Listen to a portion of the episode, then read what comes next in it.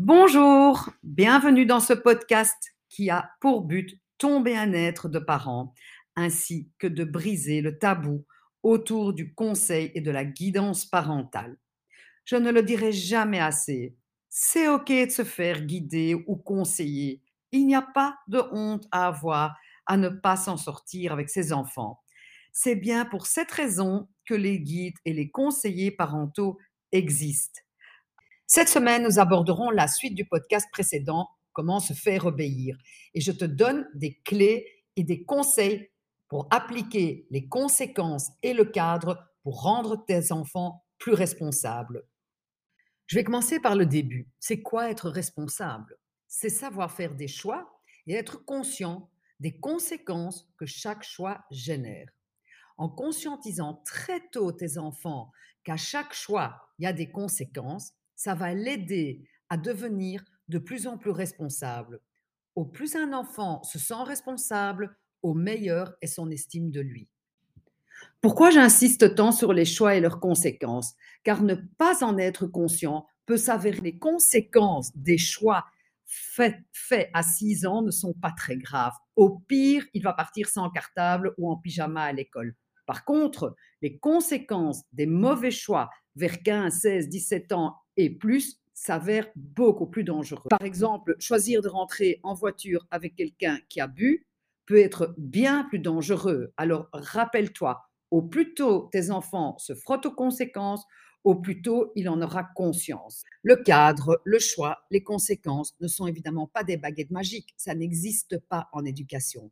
Chaque famille, chaque individu a ses particularités. Donc, pas de recette, mais des, concepts à mettre en place ou pas. Par contre, cette façon d'agir t'aidera toi à te sentir moins coupable et tu devras aussi moins te mettre en colère. Et tes enfants expérimenteront l'implication de leur choix et par ce fait deviendront plus responsables. L'erreur à éviter quand on propose des choix, c'est la manipulation.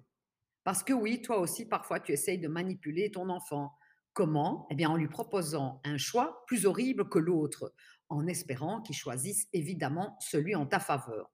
Généralement, ça ne se passe pas comme ça.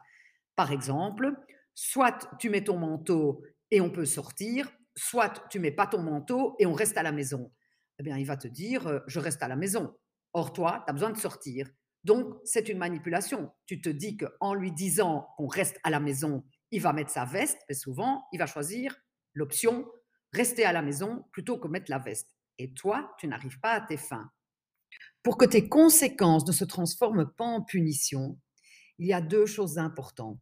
La première chose, c'est qu'il faut qu'il y ait toujours un lien entre l'acte et la conséquence. Si par exemple, tu dis à ton ado, soit tu rentres à 2 heures du matin comme prévu, soit je ne t'offre pas des baskets, il n'y a aucun lien entre les deux. Donc, c'est une, une espèce de menace, on va dire. Tu peux par exemple aussi dire à ton plus petit, bah, soit tu fais une bonne sieste, bah, et soit tu n'as pas de bonbons. Il n'y a aucun lien entre les bonbons et la sieste. Je vais quand même donner un exemple positif.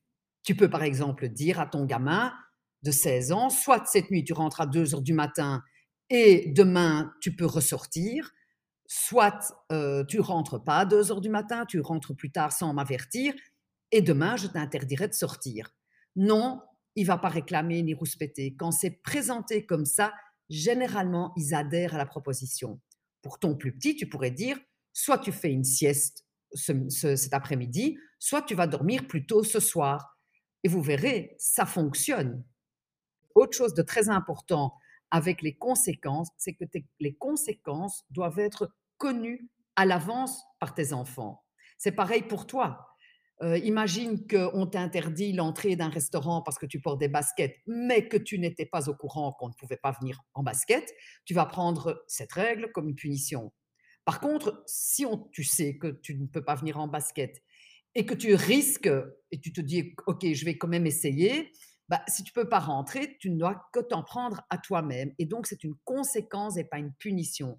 La punition, elle te tombe dessus. La conséquence, tu en es totalement conscient. Une autre chose sur laquelle je voudrais euh, apporter ton attention, c'est ton ton de voix. Car les choix sont là pour remplacer les si. Les si sont souvent suivis par une menace et avec le cycle infernal des punitions et des récompenses. Donc, si tu proposes un ou ou avec un ton de voix colérique, ça peut ressembler à une menace et ce n'est pas le but.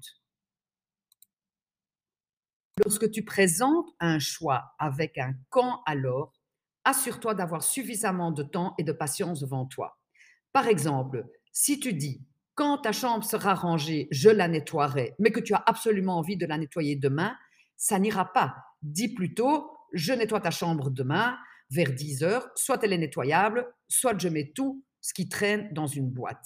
Mais par contre, tu peux dire quand la table sera mise, alors on ira manger ça leur prend une heure pour l'adresser, bah, ils mangeront froid ou pas du tout. C'est à eux de voir. Bon, évidemment, comme je le disais plus tôt, tu dois être d'accord avec ce que tu présentes comme quand alors. Maintenant, tu comprends le lien entre les podcasts précédents. Pour que tout cela soit faisable et confortable pour toi, ce qui est mon but ultime, tu dois évidemment savoir ce que tu veux exactement pour mettre ce fameux cadre qui te donnera le moyen de proposer des choix que tu tiendras jusqu'au bout. Merci de m'avoir écouté et bonne semaine parentale à toi. Et rappelle-toi, l'éducation t'appartient. Et pour retrouver le plaisir d'être parent, pose-toi régulièrement la question essentielle suivante. Que veux-tu toi en ce moment? Je te souhaite une bonne année parentale et à la semaine prochaine pour un nouveau podcast qui te veut du bien.